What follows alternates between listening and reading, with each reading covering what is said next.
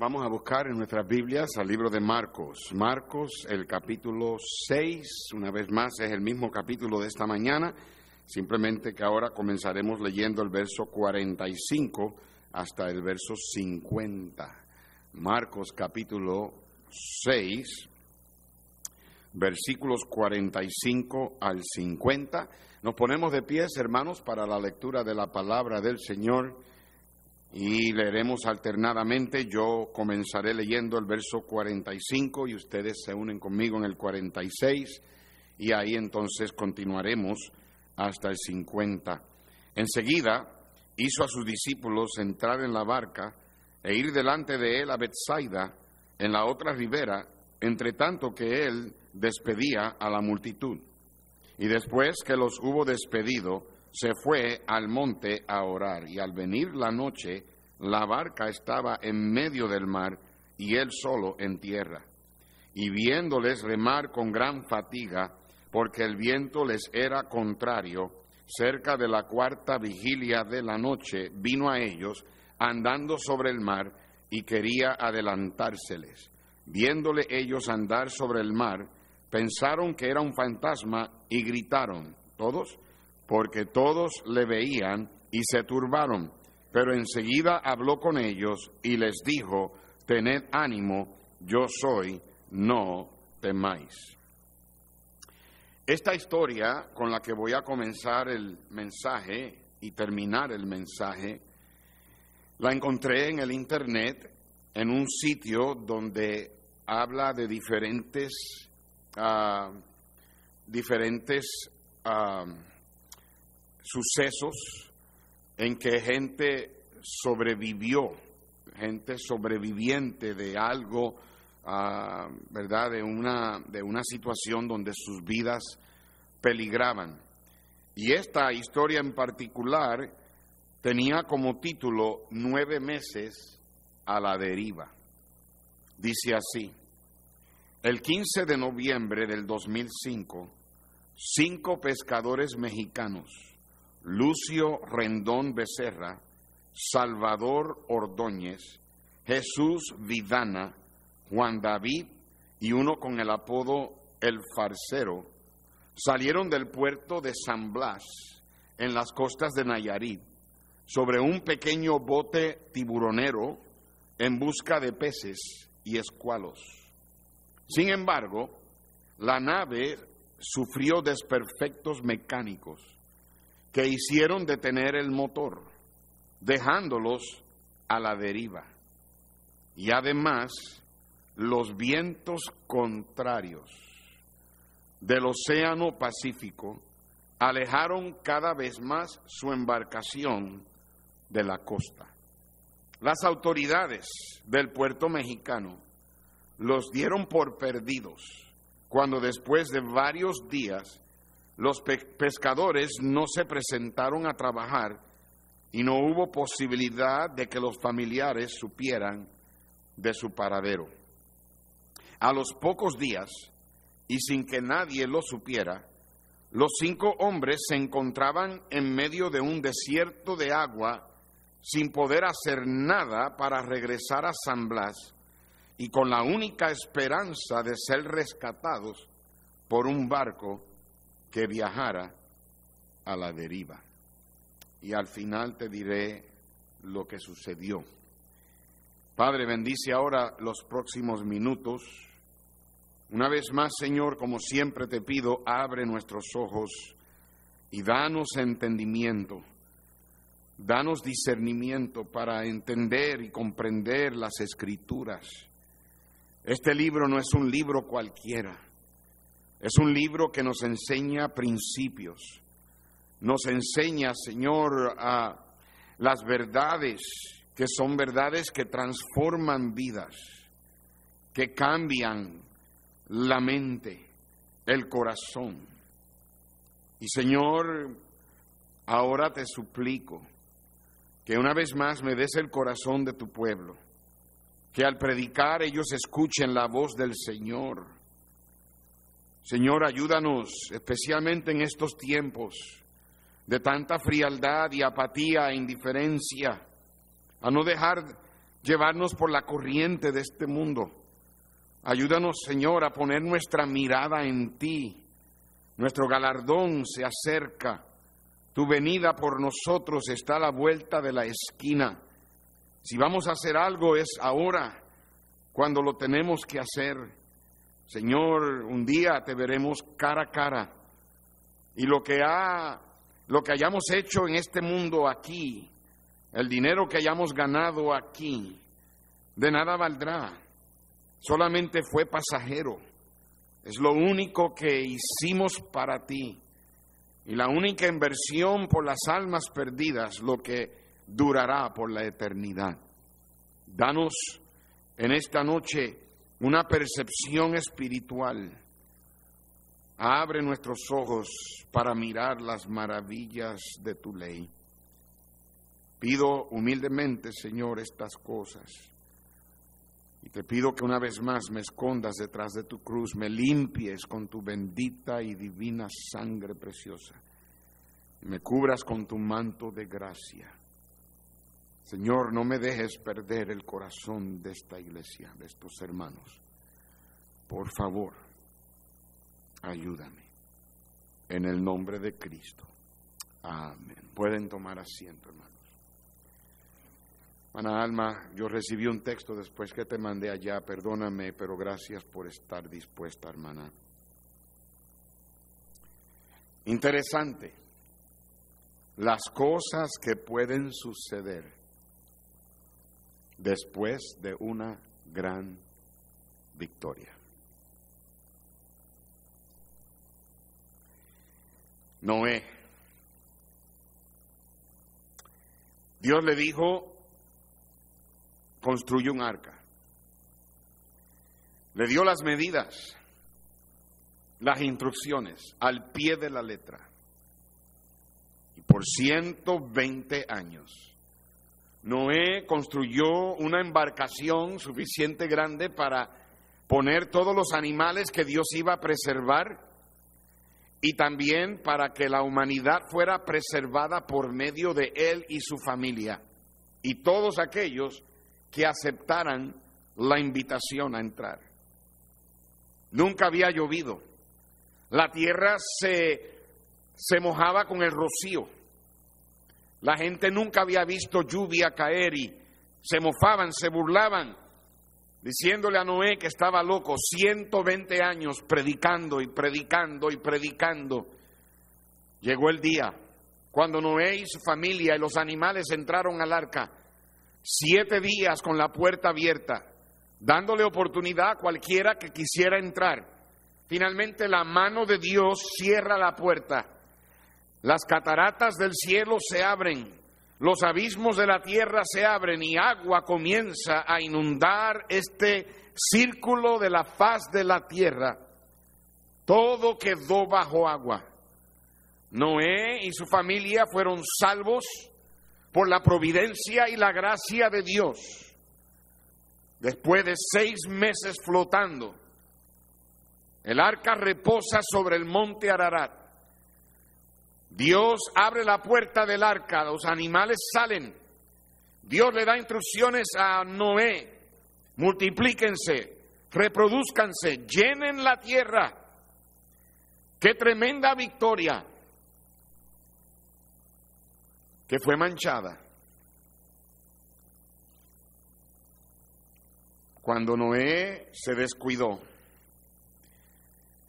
se emborrachó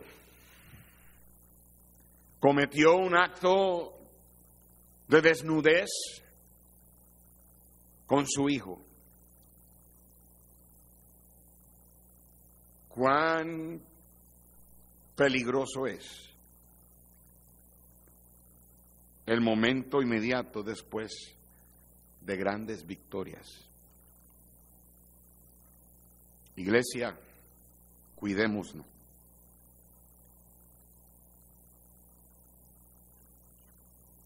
¿Recuerdan el día cuando les anuncié que la asociación nos dio este lugar? ¿Recuerdan la alegría, el gozo? Saber que el Señor escuchó nuestras oraciones tantas veces que buscamos propiedad y lugar. Y el Señor nos ha concedido este lugar, ¿verdad que sí? Cuidado, iglesia.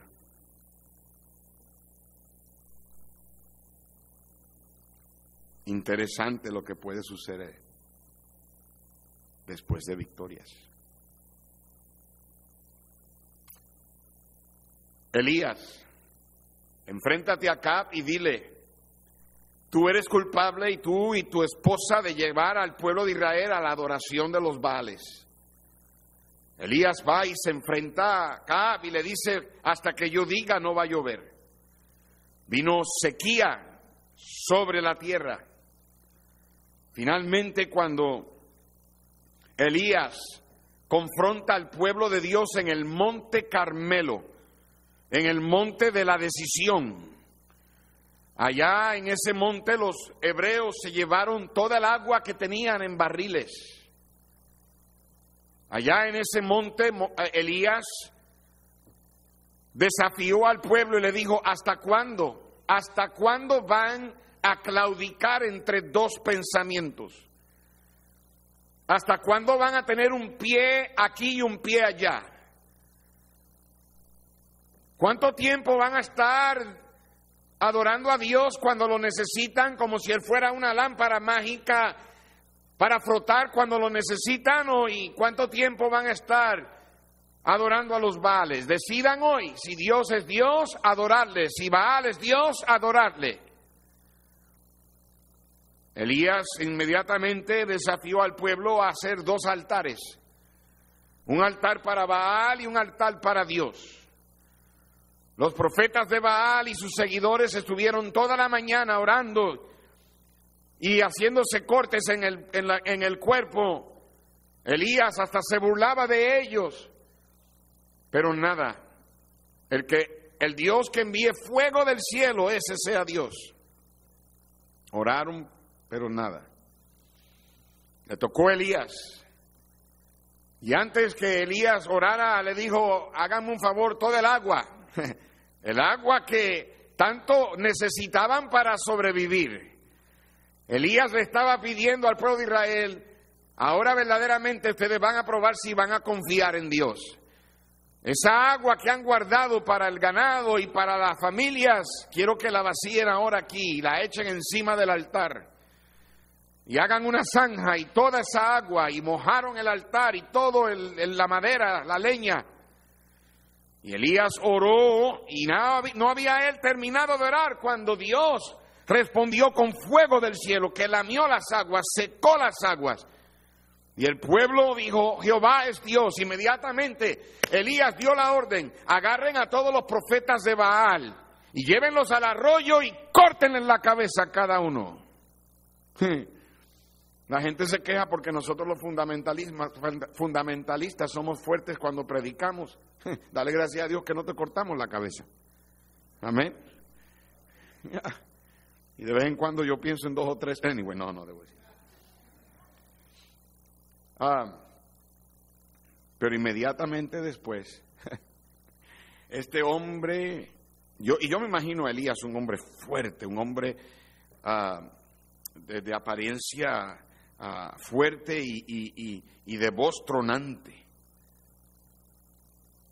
Recibe un texto, un WhatsApp de Jezabel y le dice, querido Elías, quiero que sepas que mañana a estas horas te voy a cortar a ti tu cabeza. Yo no entiendo cómo es posible que un hombre tan valiente y un hombre tan fuerte que pudo enfrentarse a un ejército de 400 profetas falsos que les mandó a cortar la cabeza, de momento ahora le tiene miedo a una mujer. Debió haber sido feísima. ¿Quién sabe, verdad? Pero se fue. Y después de esa gran victoria se metió en una cueva y se deprimió. Y le decía a Dios, quítame la vida, mátame. Yo no soy mejor que mis padres. El ángel del Señor lo encontró en la cueva y le dijo, ¿qué haces ahí metido? Le dio para comer y le dijo, levántate y come porque largo camino todavía te queda.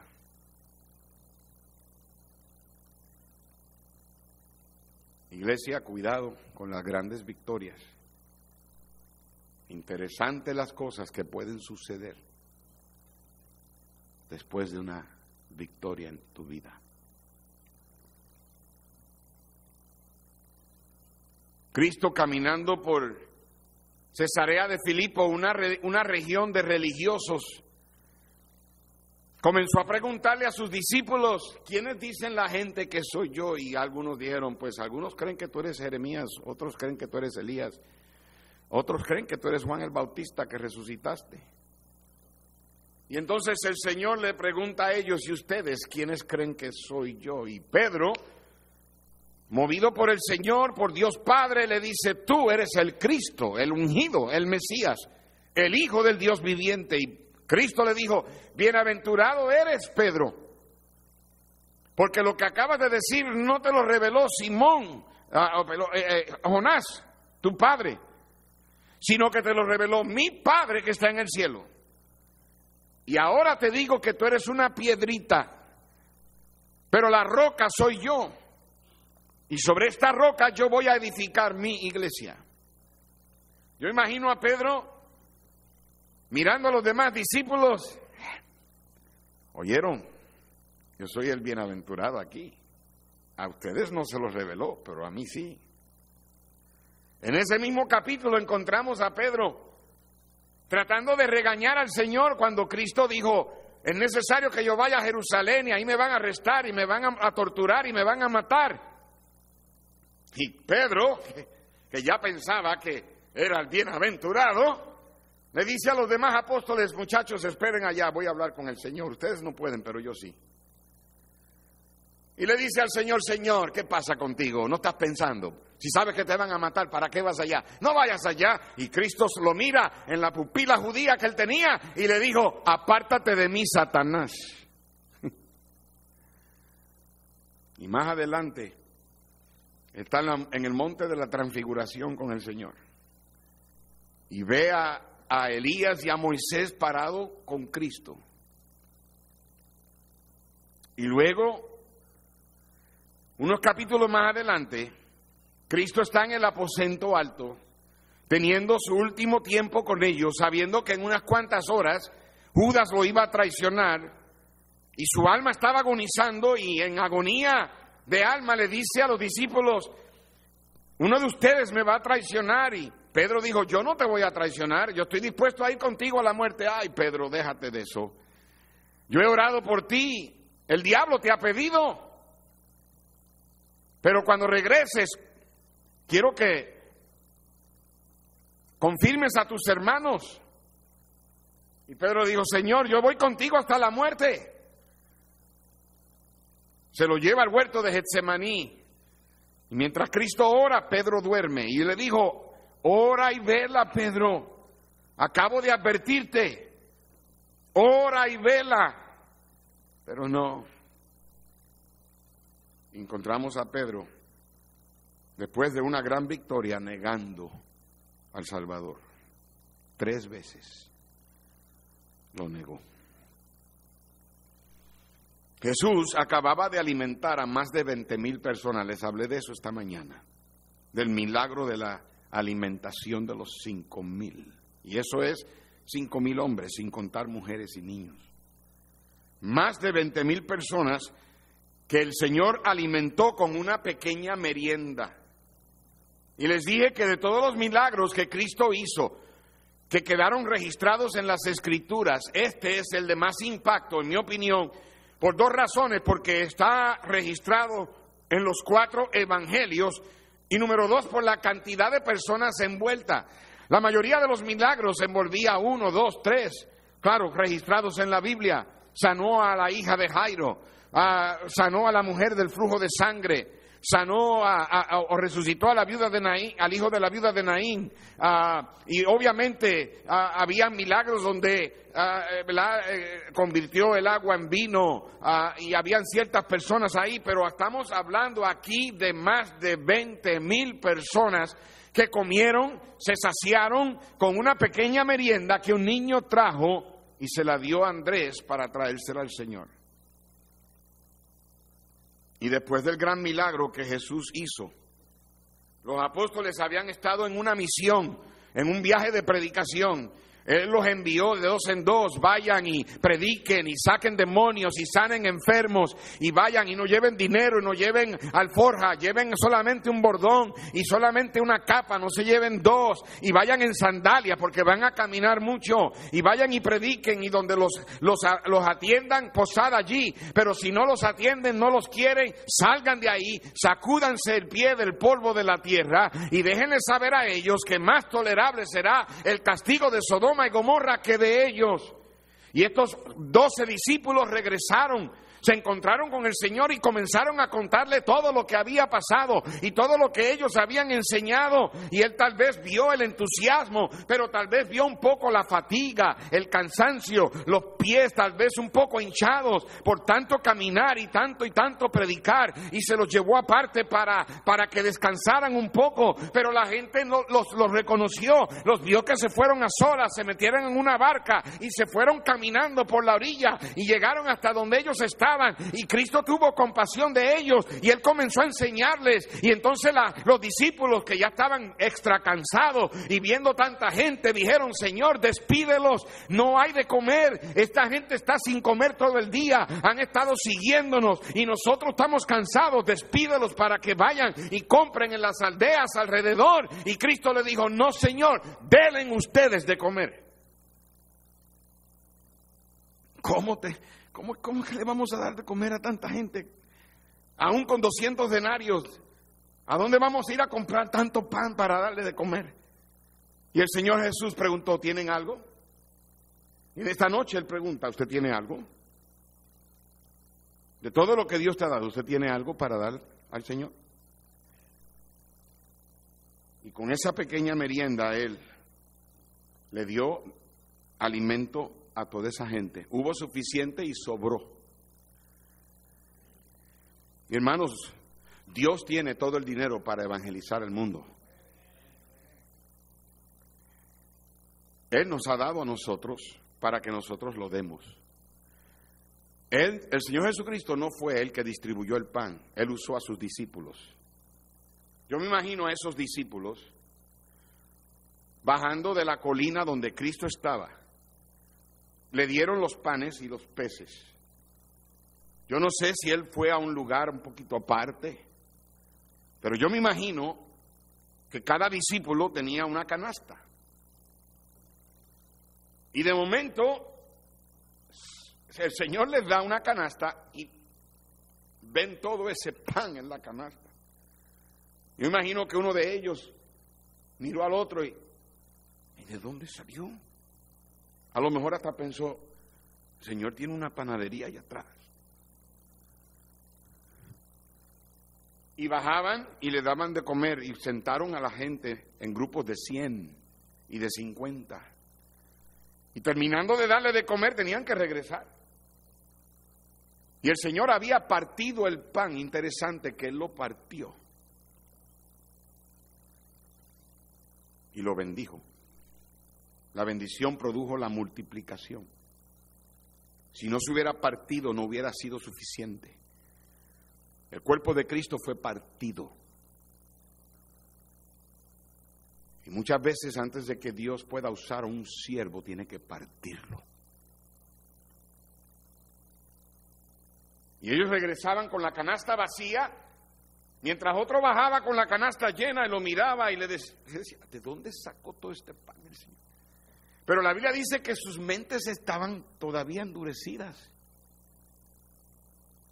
No debía haber sido nada sorprendente para ellos que el Señor le diera de comer a toda esta gente porque Él le dijo a ellos cuando vayan a predicar no se lleven dinero, no se lleven comida.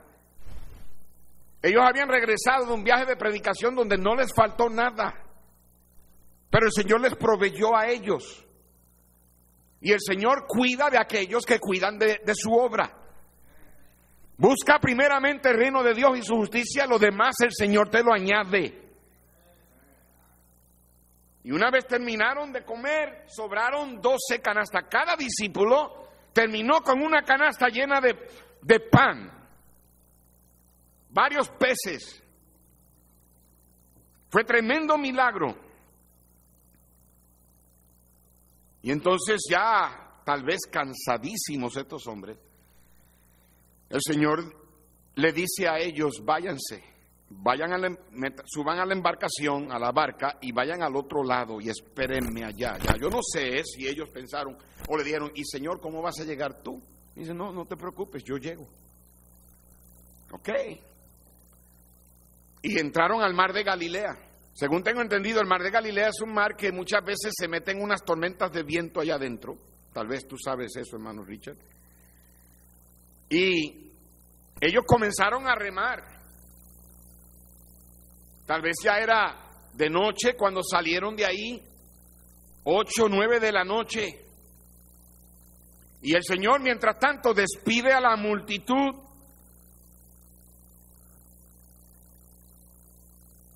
Y una vez la multitud fue despedida, el Señor fue al monte a orar. Hermanos, cuán importante es que no solamente oremos antes de que la victoria venga. ¿Cuánto, cuánto tiempo oramos nosotros porque Dios nos diera un lugar? ¿Mm? ¿Verdad que sí? Cuando salimos de la Church Street, el grupito de hermanos, cuando yo llegué 17 años atrás ahí en la church, y nos dieron la noticia de que nos íbamos a salir de ahí, porque ya iban a tumbar todo eso. Híjole, y empezamos a orar. Señor, ¿dónde nos vamos? Teníamos todas esas bancas que teníamos que guardar, todas las cosas en un, en un, en una bodega, en un storage. Rentamos un camión. Ese fue el único día en que me subí yo en una motora. El hermano Efrén Moreno tenía una motora. El hermano Efrén Moreno en aquel tiempo era pente. ¿Se acuerdan? Cuando cantábamos los himnos, tú lo veías a él así. Y yo estaba tratando de ganarme al hermano Efren. Y para ganármelo me subí a la moto con él. Si llego a saber lo que iba a pasar en estos 17 años, no me subo. ¿Te acuerdas, hermano Efraín? ¿Y cómo oramos? Le dije a la iglesia, iglesia, denme todos sus teléfonos, yo les llamo y les dejo saber a dónde vamos a ir, porque no teníamos dónde ir. Ese miércoles en la noche nos reunimos en un centro cívico aquí en de Louisville. Y el otro domingo nos reunimos en la funeraria, la, la Mocky Mason, que estaba en la Main Street dentro de, ahí. No tenían nadie muerto. Yo pensé en matar a uno para justificar el uso de la capilla, pero me dijeron, no, no es necesario. y tuvimos el servicio allá en la funeraria y de momento apareció la iglesia de la Highland Village, que era temporero. Y por unos ocho meses ahí estuvimos cuando nos dijeron, tienen que salirse y a orar otra vez. Señor, ¿a dónde vamos? Y da la casualidad que la gente que compró esa iglesia era la gente que estaba en la Dixon. Y nos pusimos en contacto con la persona que estaba encargada de la iglesia de Trich. Hicimos el contrato y ahí estuvimos desde el 2005 en adelante hasta el 2010. Y cuando nos dijeron, tienen que salirse a orar otra vez. Y ya por poco en la calle, el hermano Richard Wallace, que de hecho fue donde esta iglesia originó, que con el favor de Dios, el 12 de, de septiembre, cuando tengamos el día grande y el aniversario, vamos a hacer arreglos para que Él venga. Y lo vamos a reconocer y para que Él vea lo que Dios ha hecho en todos estos años. Él hasta me ofreció y me dijo, mira, no te quedes en la calle, escuché que te iban, te tienes que salir. Y hasta nos ofreció mudarnos aquí donde la propiedad estaba aquí en la Bel Air. Ya a punto, a punto de movernos para allá. You remember, fuimos a ver el lugar y todo. A punto de movernos, se apareció este lugar aquí. Entramos. Mi hermano Noé fue amable suficiente para él tomar videos ¿Te acuerdas, hermano? Tomó videos porque el lugar estaba hecho pedazos y eh, queríamos asegurarnos de que tuviéramos evidencia de que no fuimos nosotros. No, que en esta iglesia no se no destruirían nada. Los niños aquí no destruyen nada. Estos niños aquí son, son santitos todos, amén. Y mientras hemos estado ahí, hemos orado. Oramos por una iglesia en la Edmonds. Oramos y vimos, vimos edificios. El lugar que antes, donde el hermano William Herrera trabajaba de la Verizon, lo fuimos a ver ahí en la, en la, detrás de la McGee, creo que por ahí. Ahí era donde tú trabajabas, ¿no? Ya. Fuimos a ver edificios en, la, en el 35, fuimos a ver el edificio que ahí está en la Main Street, ahí al lado de la alcaldía, eh, y buscamos y oramos y oramos varias veces. Yo estaba aquí de noche orando, Señor, orando y pidiendo, Señor, y varias veces tratamos de a ver si podíamos hacer arreglo con este lugar y qué caro nos los querían dar y no, esto es imposible, más nunca, pero hermano, estamos aquí. Pero cuán importante es que no solamente oremos antes de la victoria, pero que también oremos después. ¿Mm? El Señor se fue a orar. Después de haber alimentado a 20 mil personas. Mientras él oraba, sus discípulos estuvieron remando. Lamentablemente no habían podido avanzar porque dice la Biblia que los vientos eran contrarios. Ese es el título de mi mensaje. Y entre las 3 y 6 de la mañana, que era la cuarta vigilia, estamos hablando de que por nueve horas, nueve horas, ellos ahí remando, deben haber estado exhaustos, tratando de remar, tratando de llegar a la otra orilla y no podían avanzar porque los vientos eran contrarios. Y de una manera milagrosa Jesús los podía ver que ellos con fatiga remaban. Después de haber ellos haber, regresado de un viaje de predicación, después de haber tomado ah, el tiempo para darle de comer a más de 20 mil personas exhaustos y ahora por casi nueve horas tratando de llegar al otro lado. Pero hermanos, si algo podemos aprender de esta historia es que nuestro Señor no solamente provee para el sustento de sus siervos, pero también provee para la protección de sus siervos. Y el Señor fue a ellos caminando sobre el mar. Y al principio se atemorizaron, pensaron que era un fantasma, pero él, después de haberles hablado y haberse subido a la barca, se tranquilizaron, especialmente después del viento haber sido calmado. Pero la historia termina diciendo que ellos estaban asombrados en gran manera porque no habían comprendido, no habían entendido lo de los panes, sus corazones estaban endurecidos. El punto aquí es que aún después de haber visto el poder de Dios en el milagro de los panes y los peces, ellos todavía continuaban sin darse cuenta de que nada es imposible para Dios. No debieron haberse sentido sorprendidos de haber visto a Jesús caminar sobre el agua. Este milagro no era mayor que el que acababan de experimentar. La falta de fe produjo dureza de corazón, produjo un embotamiento de la percepción espiritual. Y hermanos, este milagro es un retrato actual de la era de la iglesia. El Señor Jesucristo en el monte representa él, su ministerio ahora en el cielo, intercediendo por nosotros.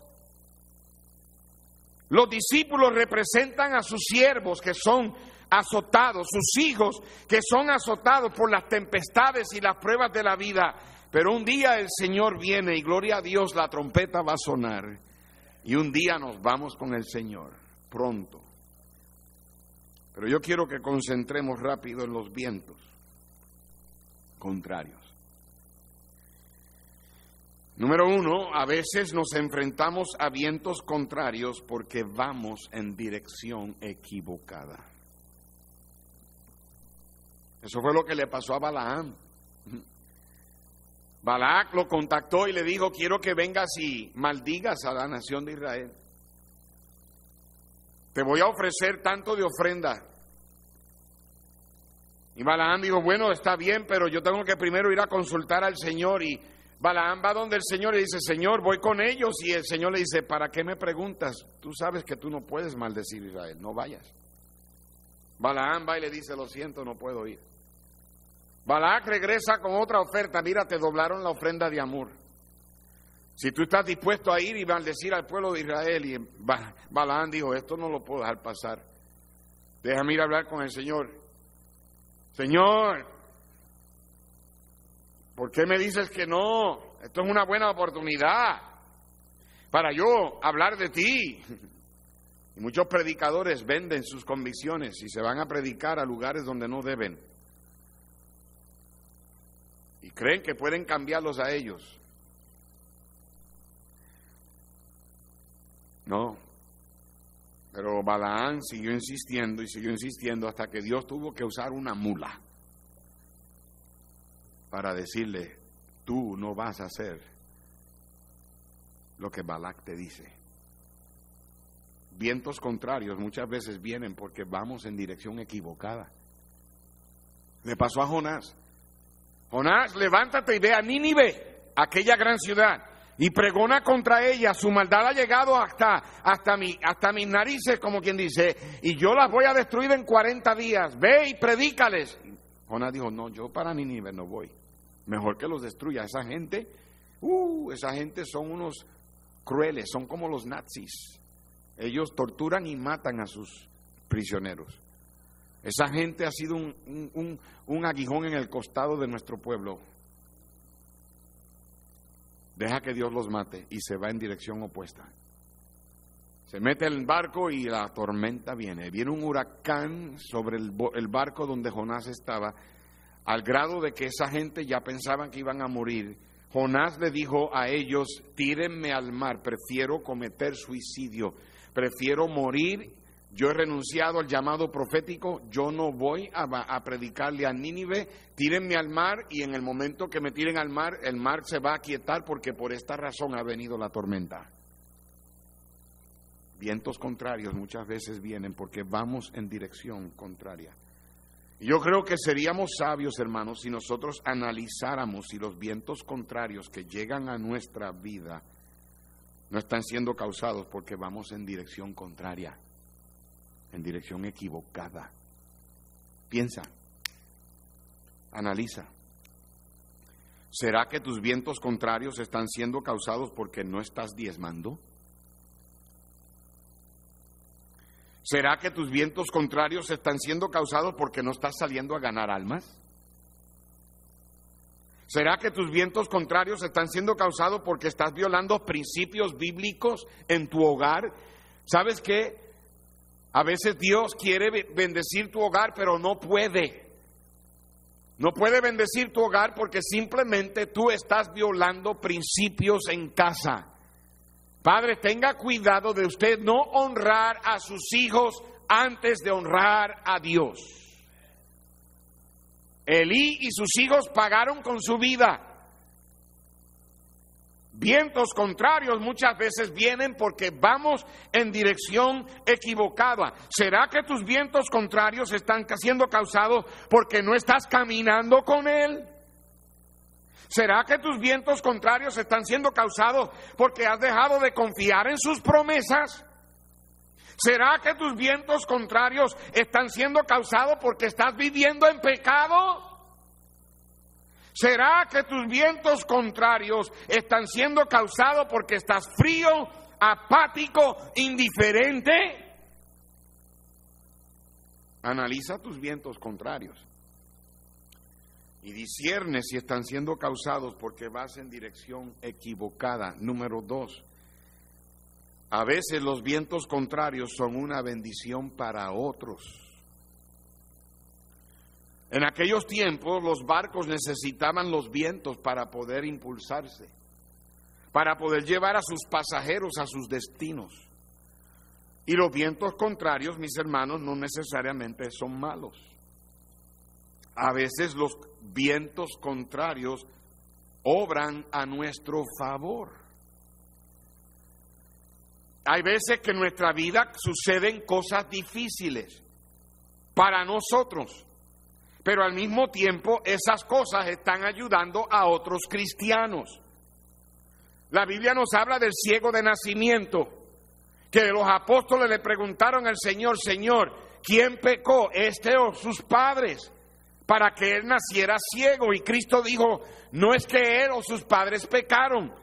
Esta enfermedad ha sido para que el, nombre de Dios se glorifique. Y hermanos, hay veces que el Señor permite vientos contrarios en tu vida porque Él quiere glorificarse por medio de ti en la vida de otros.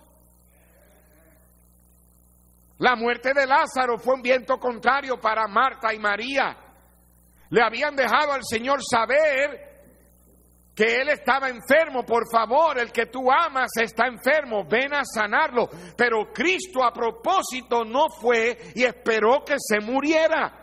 Y hay veces que cristianos oran, Señor, pero yo no entiendo, te he estado pidiendo, te he estado orando, pero tú no obras, Señor, ¿por qué estás esperando a obrar? Pero puede que ese viento contrario sea lo que Dios use para Él mostrar su gran poder en la vida de otros. Todos sabemos la historia de ese gran hombre llamado Ron Hamilton. Ron Hamilton fue un hombre que a temprana edad le pidió a Dios que lo usara, Señor, dame a mí un ministerio internacional, que yo pueda ayudar a las familias, a los hogares, un ministerio de niños, un ministerio que tú me uses. En una mañana él sintió algo raro en el ojo y comenzó a tener problemas con la vista por medio de ese ojo.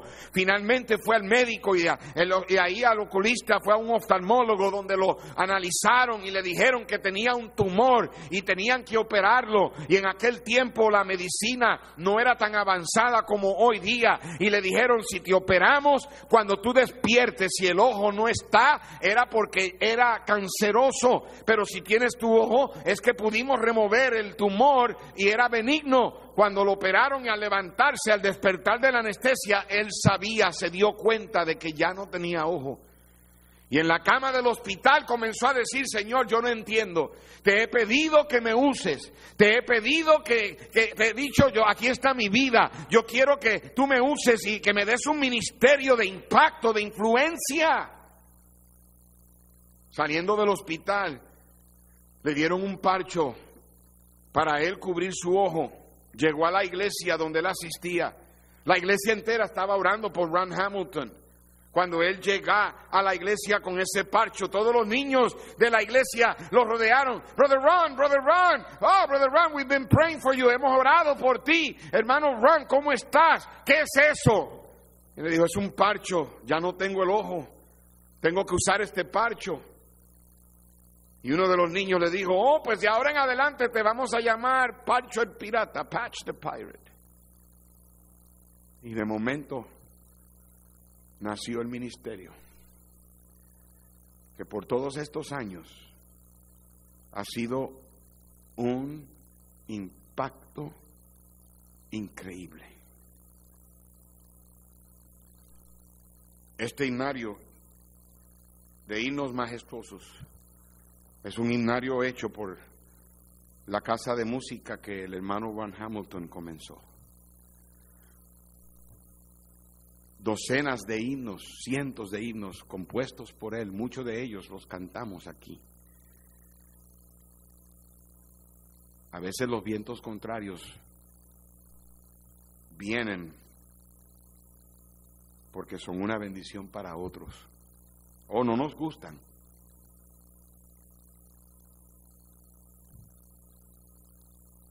Pastor Luis Ramos de la Iglesia Bautista, Bíblica Bautista de San Luis, Potosí. Qué tremendo siervo. Él y su esposa con tres hijos, un varón y dos niñas. Dieron su vida para comenzar 30 años atrás la Iglesia Bíblica Bautista. Cuando Aarón y su hija, creo que fue Raquel, estaban teniendo problemas en casa con sus padres de rebeldía.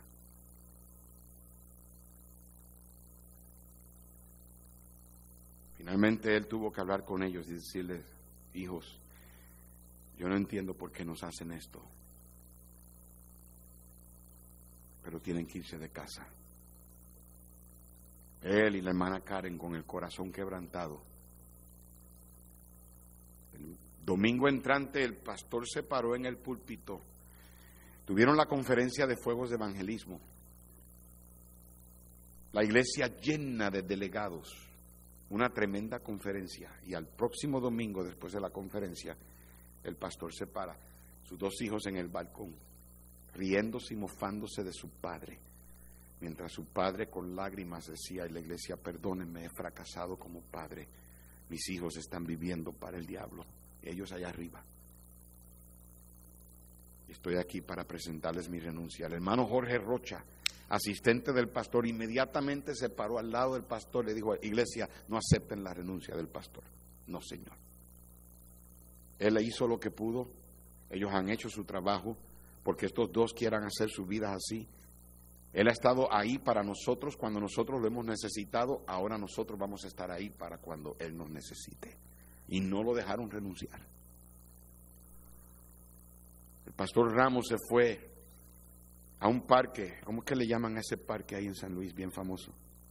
Tangamanga. Ahí se fue, a ese parque quebrantado, llorando, Señor, ¿qué ha pasado? Y ahí al lado de un árbol ese hombre lloró y lloró y lloró y se dio cuenta de los errores que él cometió y nació el libro que él escribió, ganando el corazón de un hijo. Yo recuerdo cuando yo recibí la primera copia de ese libro, yo llegué a casa y yo no pude dejar de leerlo hasta que lo terminé. Eran las dos de la mañana, yo estaba llora, que llora, llora, que llora.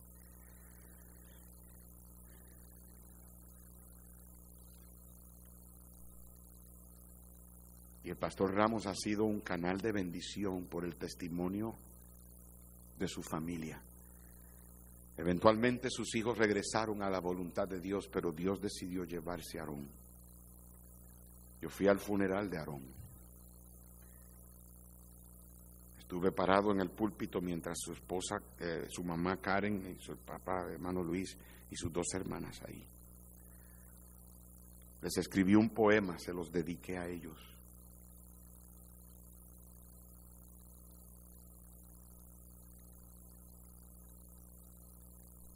Pero ahora cientos de padres han sido ayudados y bendecidos por los vientos contrarios en la vida del pastor Luis Ramos.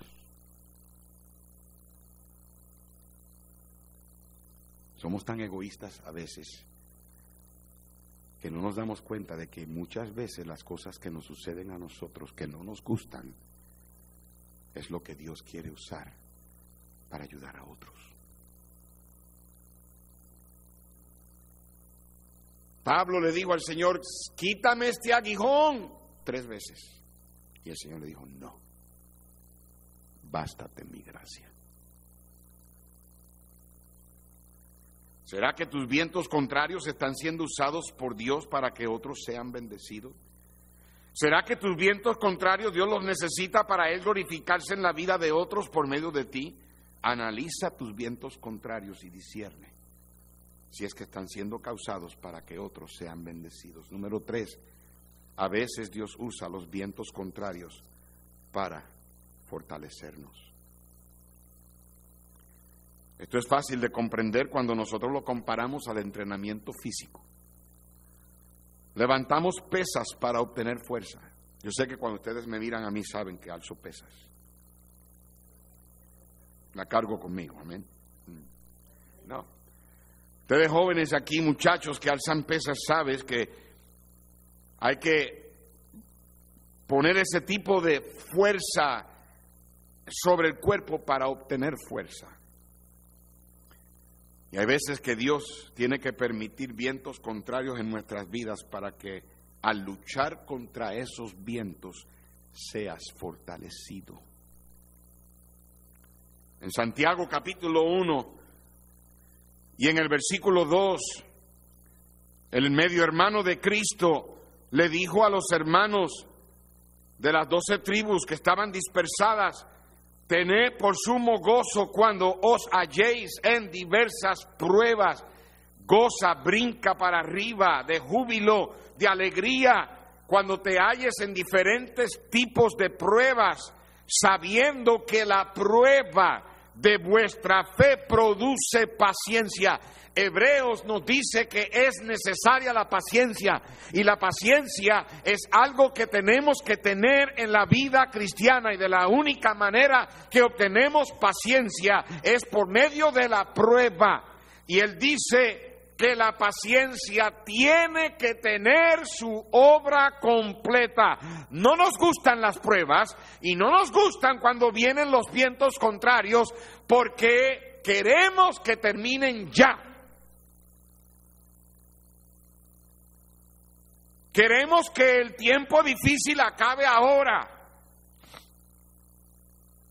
Hablando estoy esta noche con hermanos en esta iglesia que estás pasando por una prueba y cada día derramas tu corazón al Señor en lágrimas, derramas tu alma, tal vez tus hijos te rompen el corazón, tal vez una prueba financiera, tal vez una prueba de salud, yo no sé, algo que tú oras, Señor, pero cuánto tiempo. La paciencia es necesaria que tenga su obra completa para que cuando ya termine la prueba, termines perfecto, maduro, completo, cabal, sin que te falte cosa alguna. Tú no quieres reprobar la prueba, tú quieres pasar la prueba. No le huyas a las pruebas. Tienes que analizar tus vientos contrarios. Si están siendo causados porque vas en dirección equivocada, entonces dale la vuelta a la barca. Tal vez están siendo causados porque Dios quiere bendecir a otros y tienes que ponerte las manos de Dios. Señor, tú úsame. Que tu poder se perfeccione en mi debilidad. Tienes que analizar si es que tal vez ha sido, eh, son cosas que Dios está usando para fortalecerte, para madurarte, para perfeccionarte, para que seas la persona que debes de ser para sacar de tu vida. Santiago capítulo 1 habla de la prueba en los primeros 11 versos. La prueba es lo que Dios usa para sacar lo bueno de ti. Si no tienes cuidado, esa prueba se convierte en tentación. La tentación viene del diablo y el diablo quiere sacar lo malo de ti. Y si tú no entiendes por qué está pasando lo que está pasando en tu vida, el Señor te dice, si alguno tiene falta de sabiduría para entender la prueba, pídele al Señor que te da abundantemente y no te la reprocha. Pero pide con fe, no dudando, porque el que duda no va a recibir nada. ¿Será que tus vientos contrarios son una bendición disfrazada? ¿Será que tus vientos contrarios son una prueba que Dios permite para hacerte un mejor siervo, una mejor sierva? Analiza tus vientos contrarios y discierne si es que están siendo causados para fortalecerte. Y número cuatro, a veces los vientos contrarios hacen tragedias de algunos y sobrevivientes de otros. La decisión es de cada cual. La piedra en tu vida puede ser piedra de tropiezo o piedra de apoyo. Tú decides. Los vientos contrarios en tu vida pueden ser una maldición o una bendición. Tú decides. Los vientos contrarios en tu vida pueden causarte que tú seas una tragedia o que seas un sobreviviente. Tú decides. los vientos contrarios en tu vida puede que te endulcen o puede que te amarguen. Tú decides. Tú sabes cuánta gente por los vientos contrarios en su vida se han amargado con Dios y ahora están en el mundo viviendo vidas completamente destruidas fuera de la voluntad de Dios. Ah, a mí no me hable de Dios. A mí no me hable de fundamentalismo. ¿Sabes por qué están haciendo eso? ¿Por qué piensan de esa manera? Porque estaban mirando en dirección contraria. Mientras Pedro estaba mirando a Cristo, Pedro pudo caminar sobre el agua a pesar de los vientos contrarios. Quitó la mirada del Señor y comenzó a hundirse. Iglesia, escúcheme bien lo que le voy a decir. Nunca pongan la mirada en el hombre. El hombre falla, pero Cristo nunca falla.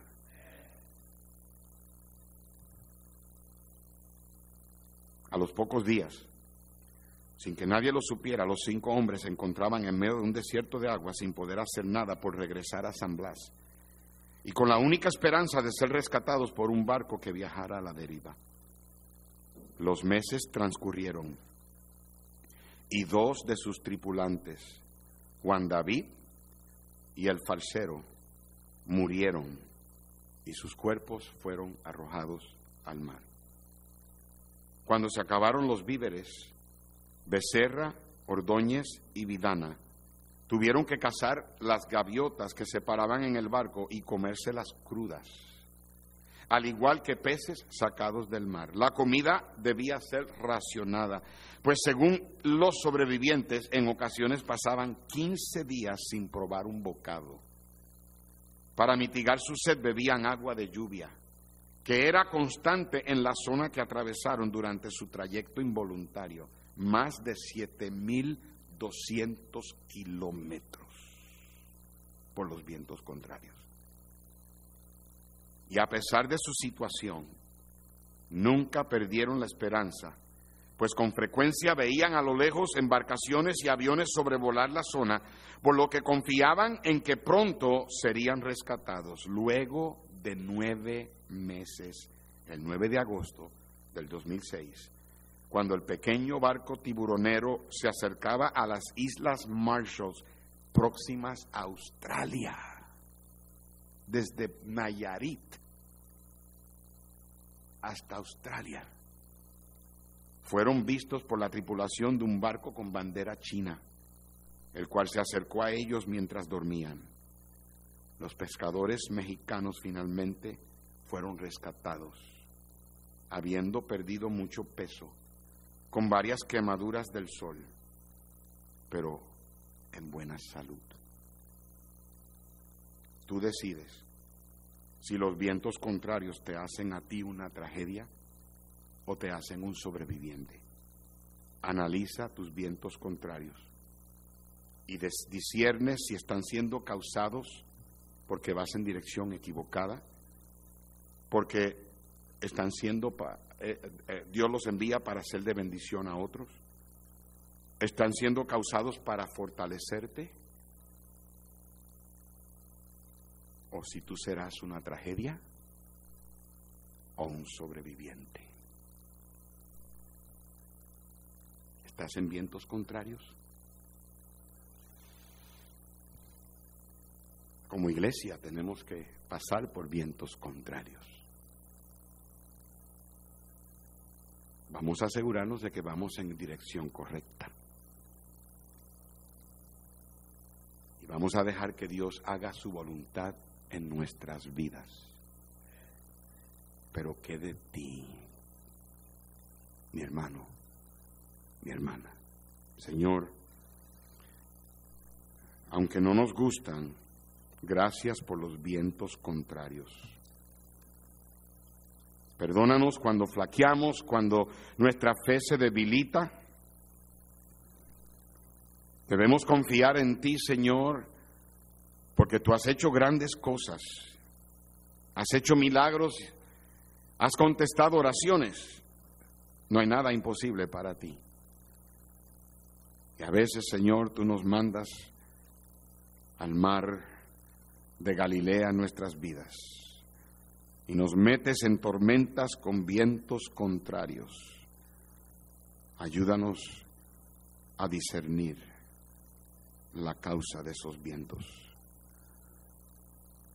Y siempre, Señor, estar consciente de que tú caminaste sobre el agua y tú calmaste los vientos y tú puedes darnos la victoria y llevarnos al otro lado de la ribera.